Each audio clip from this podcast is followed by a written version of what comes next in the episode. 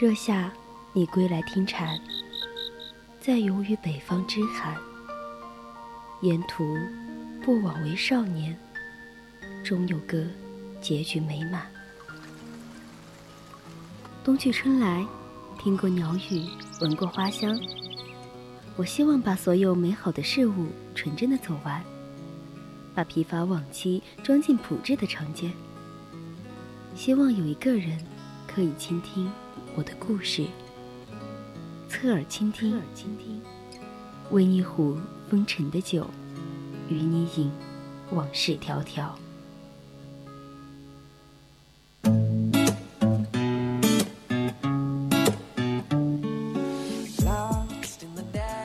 画匠狼毫一挥，洛阳落在宣纸上；诗人袖口一吐，洛阳落在词句间。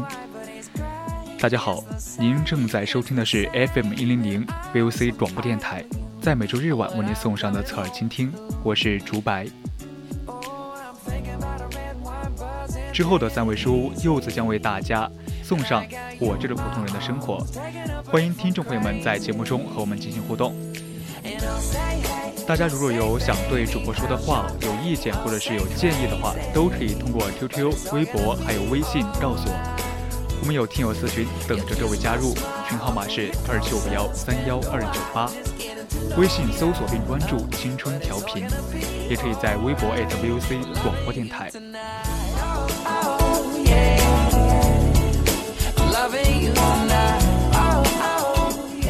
那现在就和我一起踏上神都之旅吧。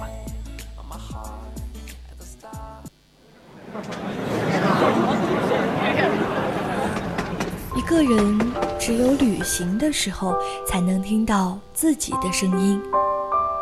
带着最微薄的行李和最丰盛的自己，在世间流浪。忽然晴天，忽然雨的江湖，愿你有梦为马，随处可栖。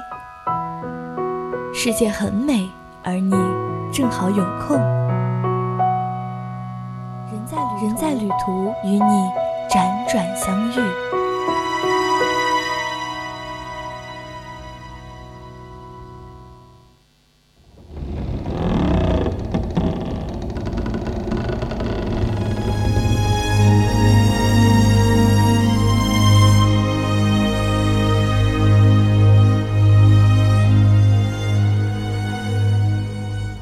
龙门大桥横跨在伊河上，穿过龙门大桥，龙门山就在伊河西岸。从山脚下仰望，那些历尽千年风雨的神像，如今仍安然端坐在峭壁之间。龙门石窟始建于北魏孝文帝年间，如今很多神像已残缺不全，大部分头部受损。但仍清晰地看出雕凿细致的痕迹，服装褶皱依稀可辨。尽管是行走在的栈道上，仍然觉得行路艰难，步步惊心。自然而然地担忧起千年前的工匠们，他们是怎样把一尊尊精美的神像雕建于这陡峭的山间。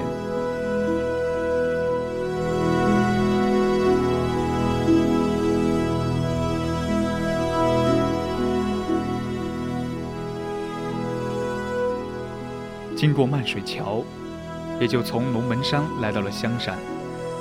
这里的石窟被称为东山石窟，规模不像西山石窟那样庞大，石像散落在山山崖峭壁间。要参观神像，必须经过曲折难行的山路。我忍不住再次感叹先祖的智慧和勇气，能在这样的山壁间开凿出如此旷世杰作。留给千百年后的子孙后代这份傲娇于世的瑰丽宝藏。沿着路线走去，远远的钟声渺渺，余音悠长。经于一处题写着“香山寺”的寺院，忽然想起白居易号香山居士，不知于此可有典故。细读香山，原来时任河南尹的白居易，却曾捐资六千七百万重修香山寺，并在《修山香山寺记》中对香山寺十分推崇。洛都四野山水之胜，龙门首焉；龙门十寺观游之胜，香山首焉。白居易。与如满和尚等人结成香山九老会，应用于此。去世后就葬在香山寺如满大师的塔侧。白园紧挨着香山寺，白居易的陵墓就在其中。园内还陈列着很多日本书法家的作品。虽然是一处纪念性的园林，却风景独秀，有山水。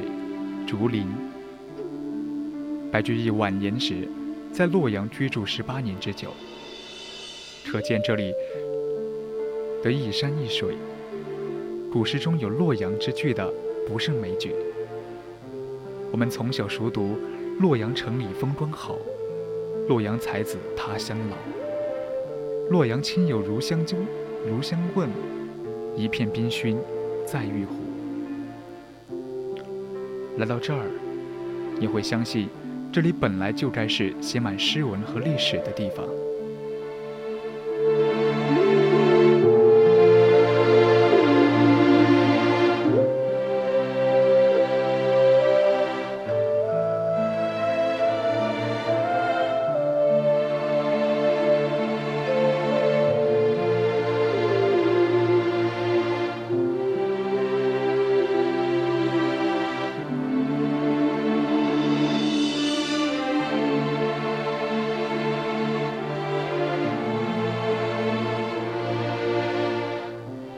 夜游隋唐洛阳城，是此景区的特色之处。发自内心的对两座殿堂式的建筑所吸引，在原址上恢复，既尊重历史，又占领核心，每层都有不一样的体验。给我印象最深刻的是，天堂最高处的大佛十分威严庄重，坐落在天堂之巅，威震四方。掌控着神都的兴衰和百姓的祈愿，不禁让我久久瞻仰膜拜，流连忘返。天堂一层让我看到了各国使节万国来朝时的景象，于是我坚定了神都洛阳在盛唐大唐中的地位。九炉大佛让我想到了狄仁杰《通天帝国》中的通天浮屠。坐北朝南，和东门石窟遥相呼应，与卢舍那大佛面面相视。明堂的一层融入了多种 3D 互动体验和影音元素，将我带回盛唐大周时的东都洛阳。人们纷纷合影留念，留念，互动游玩，不亦乐乎。明堂遗址。显得那么远，那么近。千年前燃起的历史，在我脑海中翻腾，似乎想起了当年的历史。日月当空，好一个威武，不禁让我对武则天的文韬武略所倾倒。一个女人，一个朝代，一个传奇，一生功过留待后人评说。时光斑驳。天堂明亮的光彩，但它伫立在那里，风采依然。随着岁月有增无减。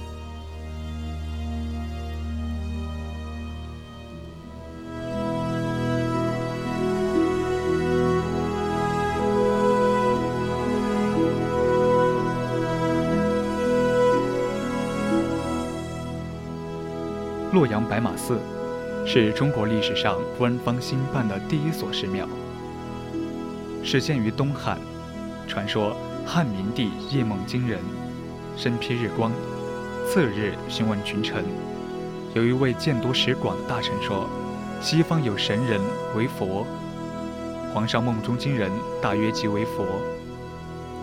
汉明帝即派遣使者前往西方拜取佛法。后汉时，与印度高僧以白马驮经书及佛像来到洛阳。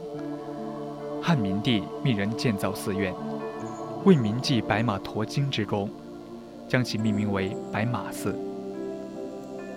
白马驮经也曾略约知道，却记得唐诗里有一句“白马驮经，是以空”之句。原来其中已有故事。武则天养男宠冯小宝，为掩人耳目，命其入太平公主丈夫薛绍一族，改名薛怀义，并剃度为僧。薛怀义成为白马寺祖。当时的白马寺有僧千人，规模宏大，鼎盛一时，却在安史之乱中受到了极大破坏。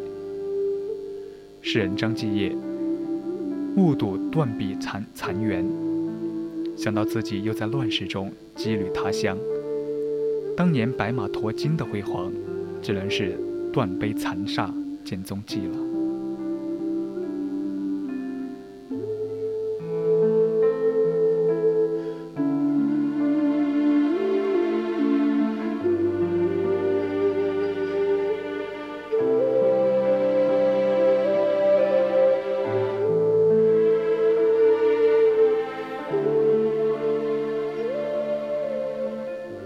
丽景门是洛阳老集的代表，素有“不到丽景门，枉到洛阳城”之说。始建于隋朝，曾是洛阳老城西大门的丽景房，是历史上最为典型、最为优秀的城门之一。老集上有许多洛阳著名的小吃，简直是吃货的天堂。像许多古城一样，大概晚间来会更好。虽然此时下午，一些店面甚至没开门，可我能想象到晚间灯火辉煌的地方，那些迎风招展、老字号在夜色里一定会更有古今穿越的奇幻。每一道小吃，每一个手工制作的玩意儿，都历经商夏，又从盛唐一代传承的款款走来。都有一个长长的故事。假使多给我一点时间，真想一个一个听下去。